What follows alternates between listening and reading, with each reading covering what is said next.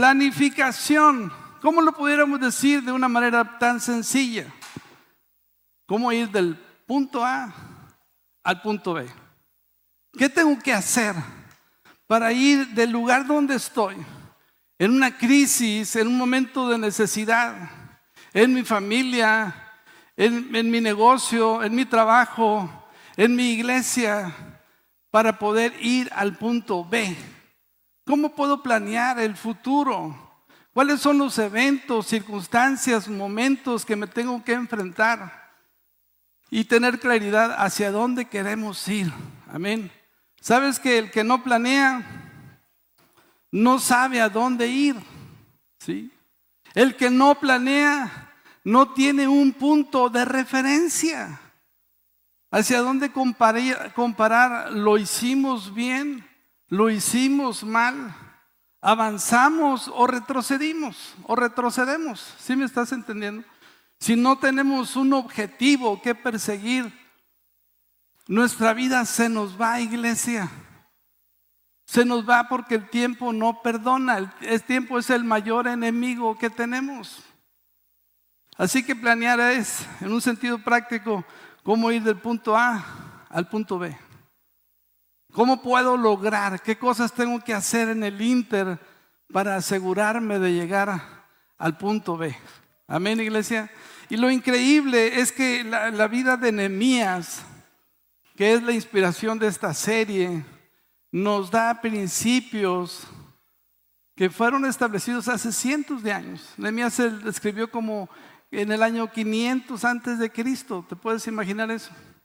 Y hoy esos mismos principios siguen siendo eh, eh, la manera en que Dios planeó en que nosotros pudiéramos aprender y lograr cosas para sus propósitos. Sabes que cuando oramos para, para que la voluntad de Dios se haga en nuestra vida, Dios nos va a ayudar. Amén. Dios nos va a aconsejar. Cuando, cuando nuestro anhelo y el anhelo de nuestro corazón es, Señor, ¿cómo ir del punto A al punto B en mi vida espiritual? ¿Cómo ir del punto A al punto B en mi vida de matrimonio? ¿Cómo ir del punto A al punto B en una crisis que estoy pasando en mi vida? Dios nos va a ayudar. Amén. Dios nos va a ayudar.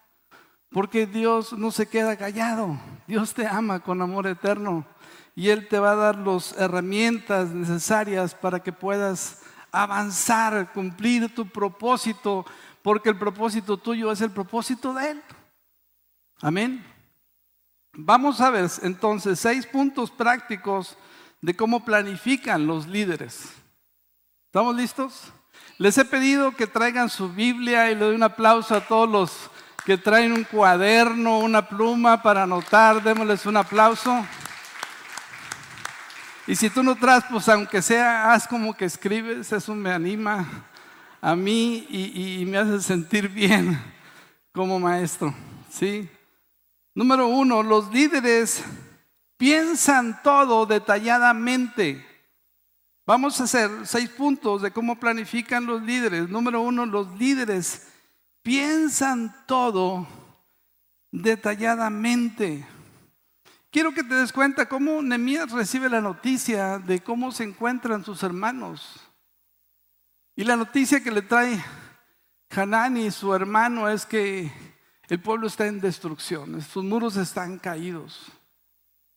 Y Nehemías hace algo increíble. Nehemías empieza a orar. Nehemías empieza a clamar a Dios. Nehemías empieza a tener discernimiento por, por qué está así la nación de Israel. Y reconoce sus pecados, lo dijo Ricardo la semana pasada. Toma los pecados de su nación como si él los hubiera hecho. Y se pone como un intercesor. Y la Biblia nos dice que pasaron cuatro meses desde el momento en que Nehemías recibe la noticia.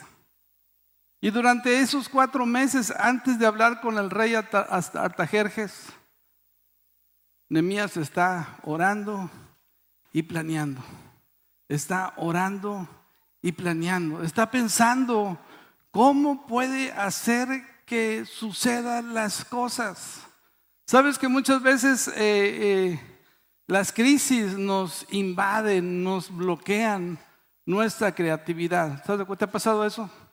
Que estás en un momento de crisis, depresión, de opresión incluso, y no sabes ni papa, ¿sí?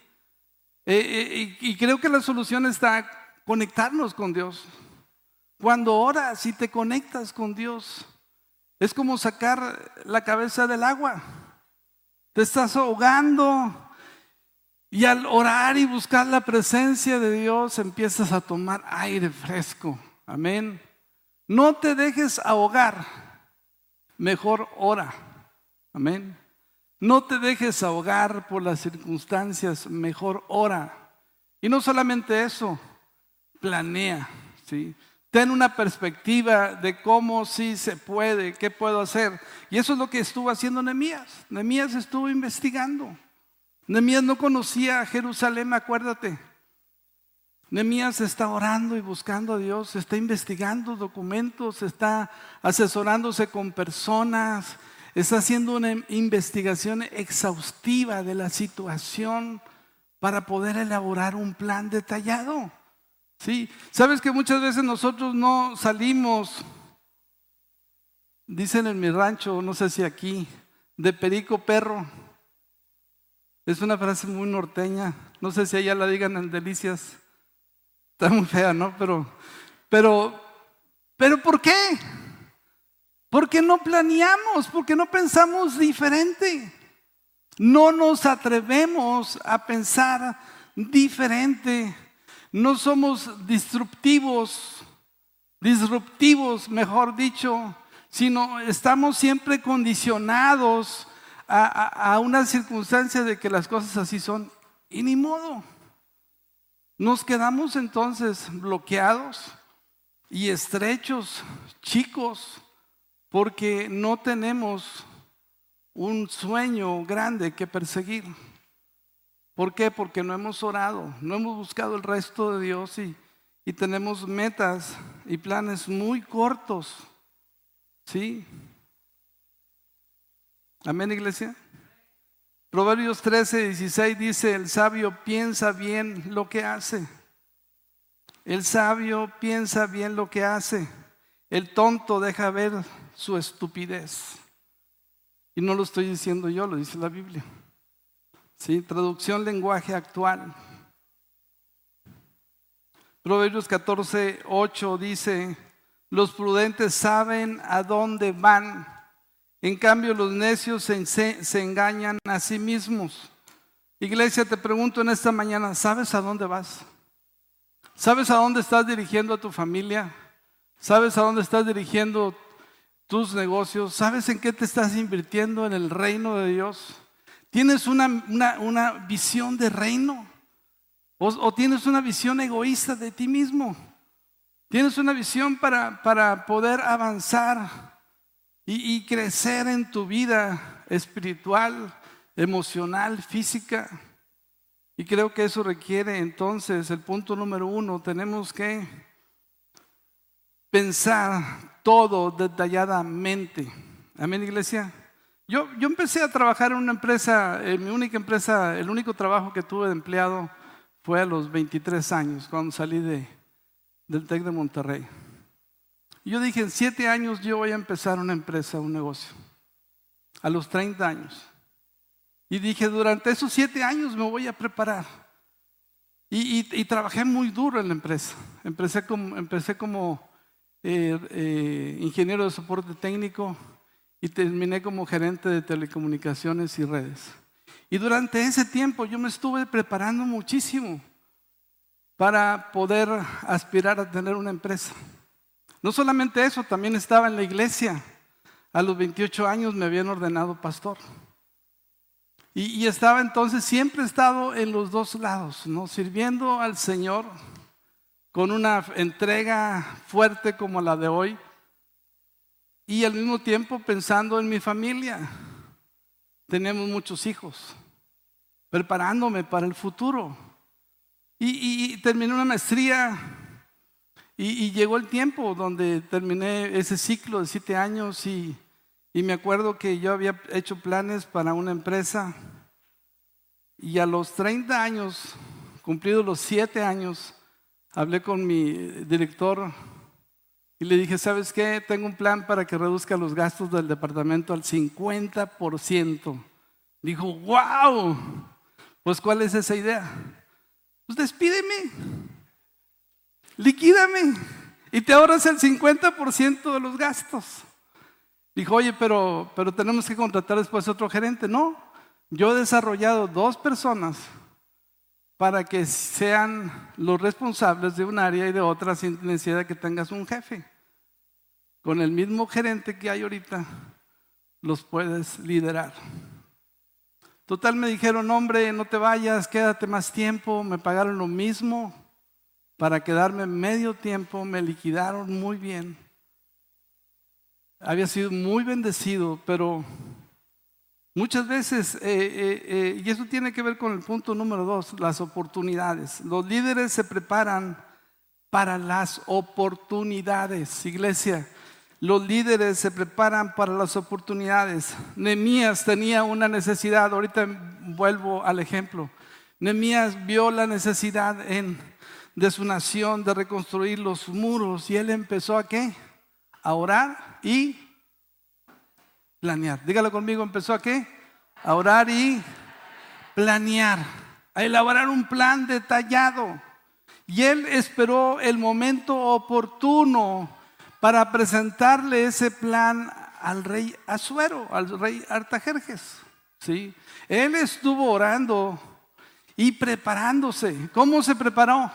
Pues se preparó haciendo planes detallados, se preparó conociendo el entorno, conociendo la situación, conociendo las personas y qué cosas le iba a pedir al rey cuando éste le diera audiencia. Y la Biblia nos dice en Nehemías capítulo 2, versículos 1 y 2, a comienzos de la siguiente primavera, en el mes de Nisan, durante el año 20 del rey Artajerjes, le servía el vino al rey, y como nunca había estado triste en su presencia, me preguntó, ¿por qué te ves tan triste? No me parece que estés enfermo, debes de estar profundamente angustiado, le dijo el rey. Entonces quedé aterrado. Wow.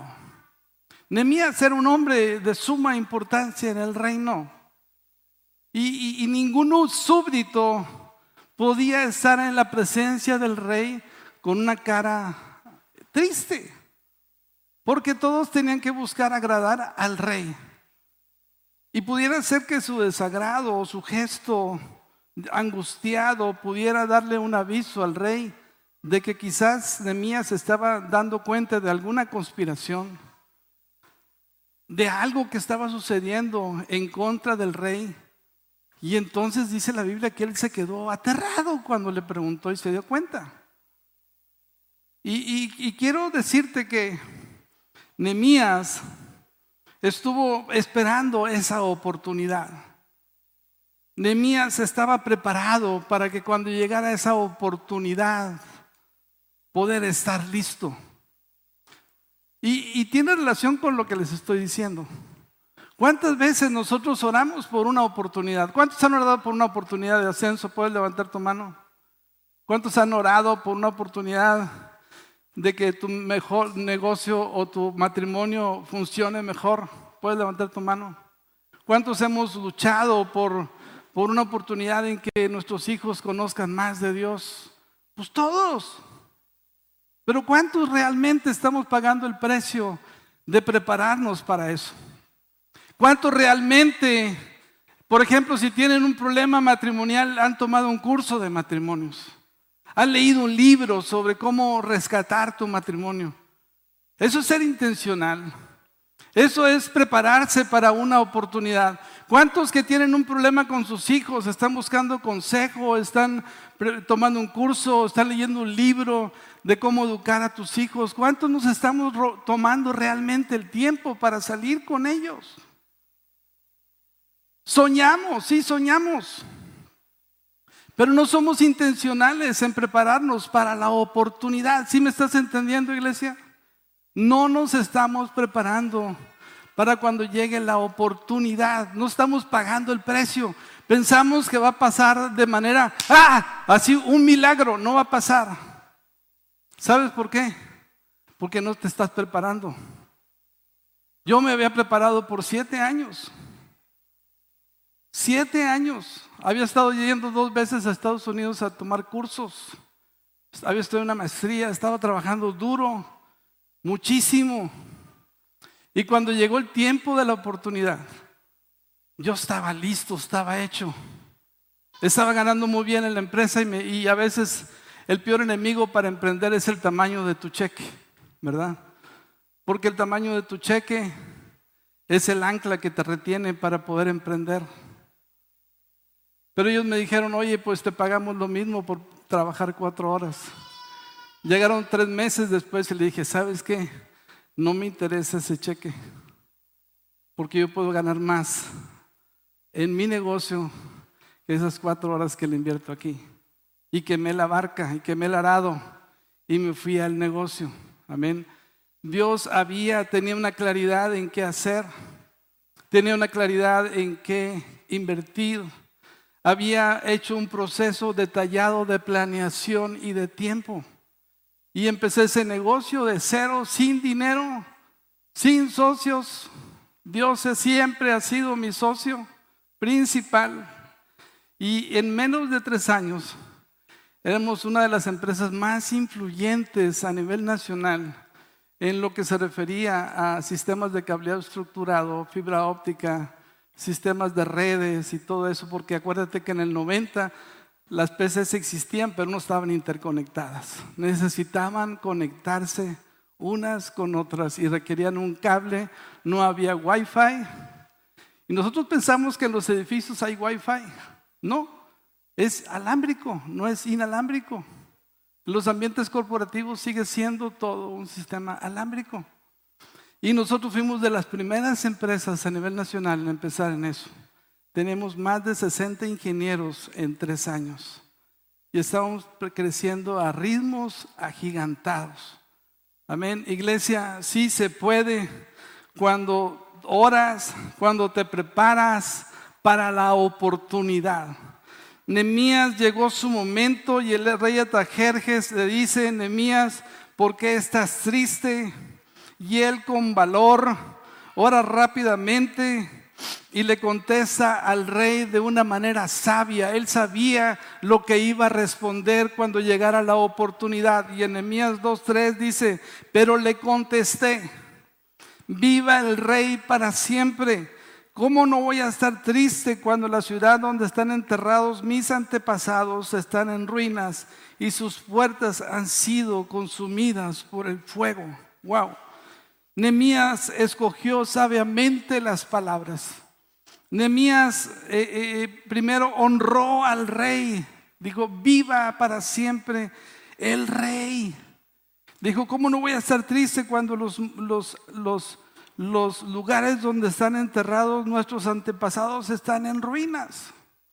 Y eso tenía que ver con algo que era común entre la cultura oriental honrar los sepulcros de los muertos. Y de eso sí entendía el rey Artajerjes. El rey entendía ese lenguaje. Y entonces el rey se prepara para escuchar anemías. Wow. Y eso nos habla, iglesia, de una preparación.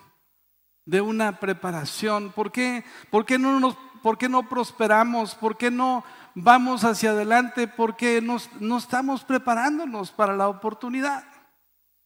Soy un pastor que cree en la educación.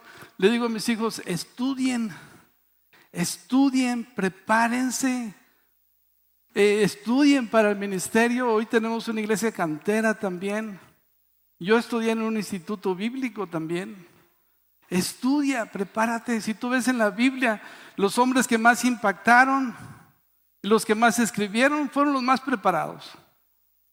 Pablo era un hombre erudito, sabría griego, sabría arameo, sabría hebreo, sabría latín, era un hombre cosmopolita, un hombre muy preparado. Veamos Daniel, veamos un hombre influyente en tantos, en cuatro reyes, hombres que se prepararon. fueron eficaces para hablar a reyes. Así que prepárate, prepárate, prepárate para dar lo mejor, para dar el 100. Amén. Sí, no lo estar regañando, por favor. Aquí adelante como que me dicen sí como que con miedo. No, no, para nada. Número tres, los líderes se fijan metas. Nehemías 2.5 dice, contesté, si al rey le agrada y si está contento conmigo, con su servidor, envíeme a Judá para reconstruir la ciudad donde están enterrados mis antepasados. Nuevamente hace alusión a algo que Artajerjes entiende y que en su cultura lo honran también. Él le dice, envíeme a Jerusalén, a Judá, para reconstruir la ciudad. Él tiene una meta fija, un objetivo claro que perseguir. Yo te pregunto, ¿cuáles son tus metas? ¿Cuáles son tus propósitos? ¿Por qué te estás desgastando? ¿Para qué te estás preparando? ¿Qué estamos haciendo para que eso suceda? Nemías tenía metas concretas, bien definidas. A veces cometemos el error de tener, no tener metas. ¿Cuántos no tienen metas? No, levanten su mano. ¿Cuántos tenemos metas realmente? ¿Cuántos tenemos metas eh, irreales? Cuando definimos metas, tenemos que definir metas alcanzables, metas medibles, metas que realmente podamos lograr con la ayuda de Dios. ¿Sí? Pero no tener metas es pensar que circunstancialmente las cosas se van a acomodar. Es como pretender que el ajedrez se acomode solo. O con unas damas chinas las piezas avancen al otro lado de manera mágica. No, no va a pasar. No va a pasar. Amén. A veces por la gracia de Dios pasan. A veces por la gracia de Dios eh, que, que tiene un gran propósito que cumplir. Como lo hizo con Sansón, ¿verdad? A pesar de sus metidas de pata. ¿Sí? Dios se movió, pero terminó mal, terminó mal. Y el, propósito de Dios en nuestras vidas no es que terminemos como Sansón, ciegos, sin visión, sino que realmente cumplamos el propósito de Dios para el cual venimos a esta tierra. Amén. Entonces, fíjate metas, metas que sean grandes pero alcanzables. Metas que sea eh, posible decir, solo Dios lo hizo. Metas que te puedan llevar a elevar tu fe, a crecer, a ir a otro nivel. Amén. Iglesia, necesitamos metas, metas alcanzables, pero metas que reten nuestra fe, en la que cual podamos creerle a Dios. Hay muchos planes. Acabamos de venir de un, de un tiempo de planeación, los pastores y su servidor, este fin de semana. Tenemos metas increíbles que queremos lograr. Queremos un auditorio mucho más grande, queremos un lugar más espacioso. ¿Cuántos pueden celebrar eso, iglesia? Queremos un lugar más grande para que quepan más personas. Amén. Queremos un lugar donde realmente la, gente se sienta cómoda y conecte con Dios. Sabes que lo que anhelamos no es por comodidad. Lo que anhelamos es porque buscamos las maneras y las formas en que la gente acceda a escuchar el Evangelio y escuchar el nombre de Cristo y puedan entregarle su vida a Jesús. Por eso queremos un mejor lugar donde podamos hacer experiencia. Por eso queremos un mejor lugar donde eh, quepan más personas, estén más cómodos. Porque si eso es una excusa para venir a la iglesia, no queremos humanamente en lo posible quitar esas barreras que nos permitan conectar con Dios. Si esa es la barrera, vamos a quitar esa barrera. Vamos a romper esa barrera para que la gente realmente se conecte con el Señor. Amén. Ese es el corazón que nos mueve a hacer lo que hacemos. Fíjate metas entonces que, que glorifiquen el nombre de Cristo. Fíjate metas que puedan llevar tu vida a otro nivel. Número cuatro, los líderes se fijan fechas límites. Nehemías 2.6, el rey con la reina sentada a su lado le preguntó, ¿cuánto tiempo estarás fuera? ¿Cuándo piensas regresar? ¿Después de qué? ¿Después de qué? De decirle, si le pueden poner en la pantalla, ¿cuánto tiempo estaría ausente? El rey accedió a mi petición. ¿Sabes qué? Nemías tenía la respuesta. Amén. No le dijo al rey, oye, pues espérame un tiempo. ¿Por qué no me da chance de una semanita? Voy a hacer las cuentas voy a planear y entonces te doy la respuesta. No. Parte de la oportunidad y de estar orando por la oportunidad de, una audiencia con el rey era tener las respuestas que un hombre sabio, inteligente hace. ¿Cuánto tiempo necesitas? ¿Cuándo piensas regresar? ¿Y cuánto tiempo estarás ausente? Y la Biblia dice que él después de decirle cuánto tiempo le dio permiso. Wow. Eso significa planeación. Cuando tú no defines un tiempo, es un deseo. Cuando tú no defines un tiempo, ¿cuándo vas a empezar? ¿Cuándo vas a empezar? ¿Cuánto tiempo te va a tomar? Pues este es, un, es un sueño más guajiro que te estás haciendo, ¿verdad? La neta, o sea, eso no es un plan. Un plan tiene fechas. Un plan tiene objetivos claros. Un plan tiene qué es lo que quiero lograr, en cuánto tiempo. Y vamos a ver qué más requiere ahorita, ¿sí? Pero para mí era muy claro, en siete años yo le voy a dar a la empresa. En siete años yo me voy a preparar. En siete años voy a buscar cuál es el área de oportunidad que está sucediendo ahorita en el mercado, ¿sí? Alguien puede decir, pero pues tenías mucho tiempo. No, tenía ya muchos hijos. Yo empecé a producir a los 25 años. Sí, ya. Ya tenía tres hijos en ese entonces. Cuando me salí de la empresa tenía tres hijos. Me pagaban la colegiatura al 100%. Me pagaban la maestría, me daban seguro de gastos médicos mayores. Me daban carro nuevo cada dos años. Tenía un buen sueldo. Pero eso no superaba el sueño que Dios me había dado. Amén. Eso era poco para el sueño que Dios había plantado en mi corazón y yo le creí a Dios. Y yo dije, hasta aquí. Y hasta ahí llegamos. No, no, hubo oposición, hubo ofertas, pero decidí creerle a Dios. Fija fechas, límites, fija objetivos claros, medibles, alcanzables como lo hizo Nehemías. Amén, iglesia. Número cinco, los líderes aprovechan los problemas. En la planeación tienes que considerar cuáles son los obstáculos con los que te vas a enfrentar. ¿Cuáles son los problemas que va a traer la construcción? No solamente los problemas inherentes a, internos, que tenían que ver con los israelitas, si se iban a poner las pilas o no, sino también los enemigos, los recursos materiales, el, el dinero, todo lo necesario para reconstruir los muros.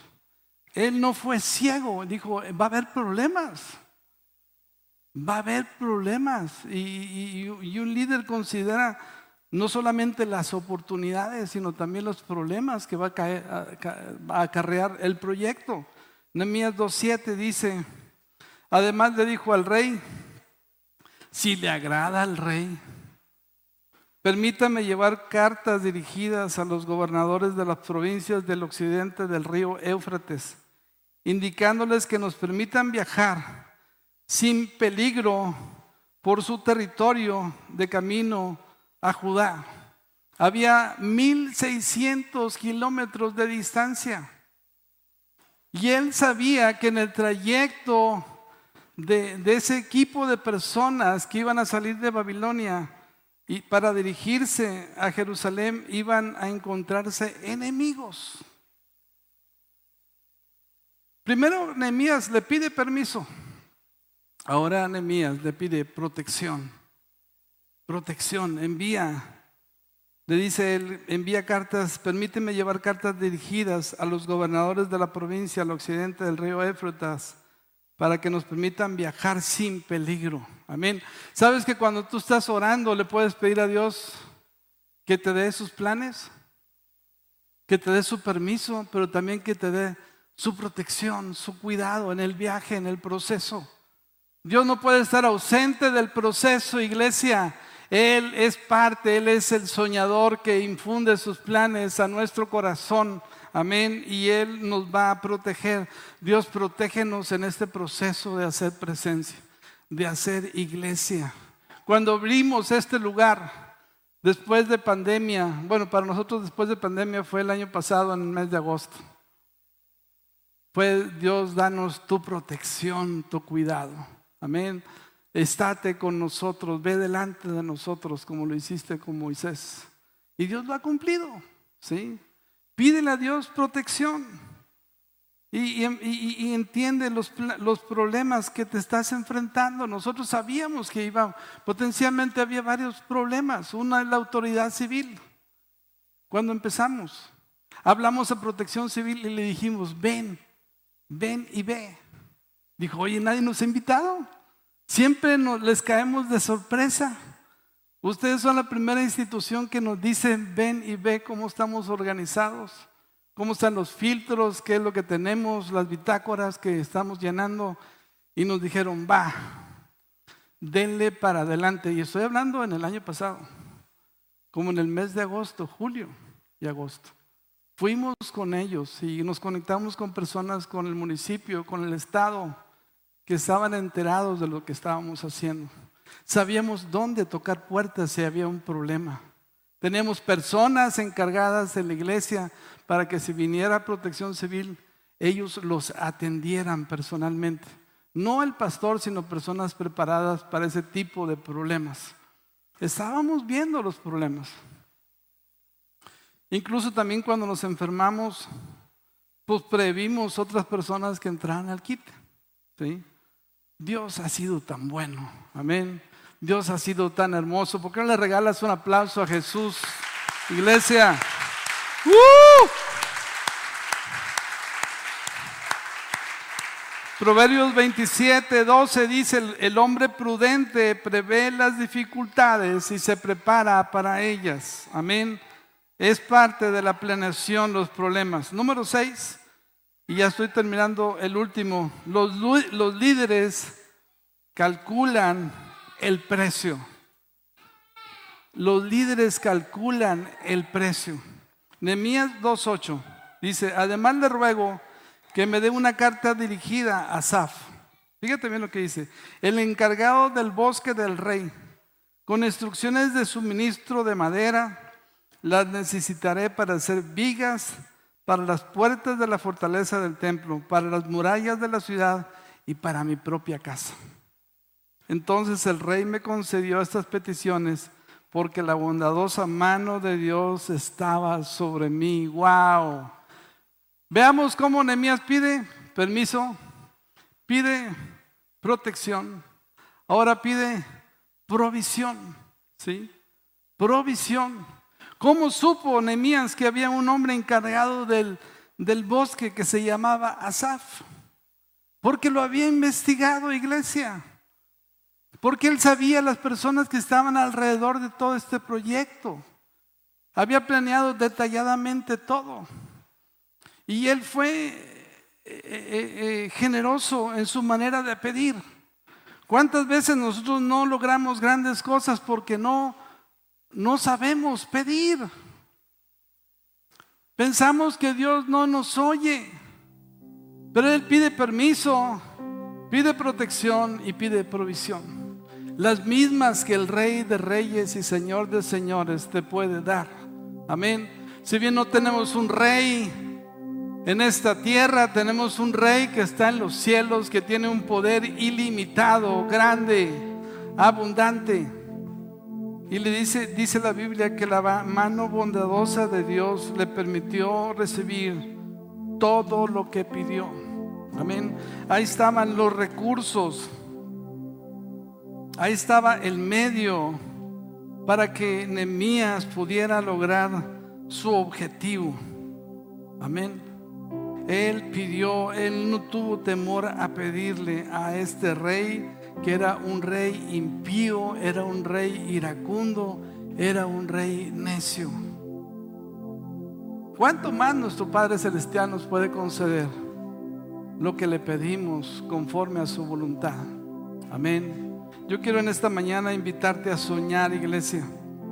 Amén. Lucas 14, 28 dice, sin embargo, cuando comiences sin calcular el costo, pues, ¿quién comenzaría a construir un edificio sin primero calcular el costo para ver si hay suficiente dinero para terminarlo? Amén. La planeación involucra el costo. ¿Cuánto vamos a invertir?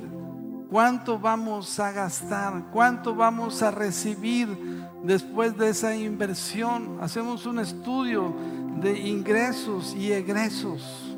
¿sí? Y creo que eso es importante. Como presencia somos una iglesia que creemos en la planeación. Somos una iglesia que se esmera en, que las experiencias que suceden en niños, en jóvenes, en betas, en la iglesia, en hombres de negocio, tengan un plan, tengan un objetivo. En las series que hacemos tienen un objetivo y es porque vemos que Dios nos está llevando en este momento a, tener más influencia. Y eso se logra teniendo más liderazgo, más liderazgo, más influencia, más propósitos de Dios cumplidos en nuestra vida.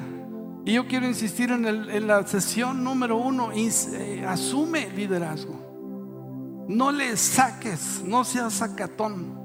¿sí? Asume el liderazgo. Asume lo que Dios te ha dado, toma responsabilidad y cumple tu propósito, iglesia. Amén. Y quiero que mientras pasa la banda, leer Jeremías 29, 11. Y pensemos por qué es importante planear. ¿Por qué tenemos que planear? ¿Por qué es importante hacer planes? Jeremías 29, 11 dice, pues yo sé los planes que tengo para ustedes dice el Señor. Son planes para lo bueno y no para lo malo, para darles un futuro y una esperanza. Wow. Sabes, iglesia, que Dios planea. Amén. Dios planea todas las constelaciones celestes, los planetas, las estrellas del cielo. Dice la Biblia que cada una tiene su nombre. Dios es un Dios que planea.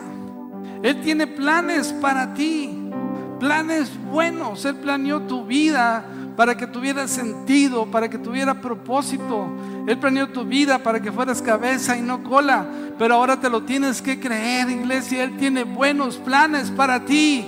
Él dice, yo tengo planes de bien, no de calamidad, para darte un futuro y una esperanza. Amén, para que tengas un buen futuro. Pero sabes qué, ponte las pilas. Ponte las pilas, prepárate, asume el liderazgo. No digas es que no soy líder, no digas es que no puedo, no digas es que no estoy preparado, porque lo mismo dijo Jeremías, lo mismo dijo Moisés. Pero ellos le creyeron a Dios y asumieron el liderazgo. Amén. Asumieron su responsabilidad. Y aquel hombre temeroso, Moisés, fue capaz de liderar una nación de 3 millones de personas. 3 millones de personas. Hubo un momento en su vida donde él se la creyó. Hubo un momento en su vida en que dijo, sí, está bien. Jeremías igual dijo, soy niño, Señor, ¿por qué me usas a mí? ¿Por qué quieres que yo profetice? Y el Señor le dijo, ponte las pilas, no digas eres niño. Ponte las pilas y empieza a fluir en el mover de Dios, porque yo te he puesto por cabeza y no por cola. Vamos iglesia, ¿por qué no te pones de pie?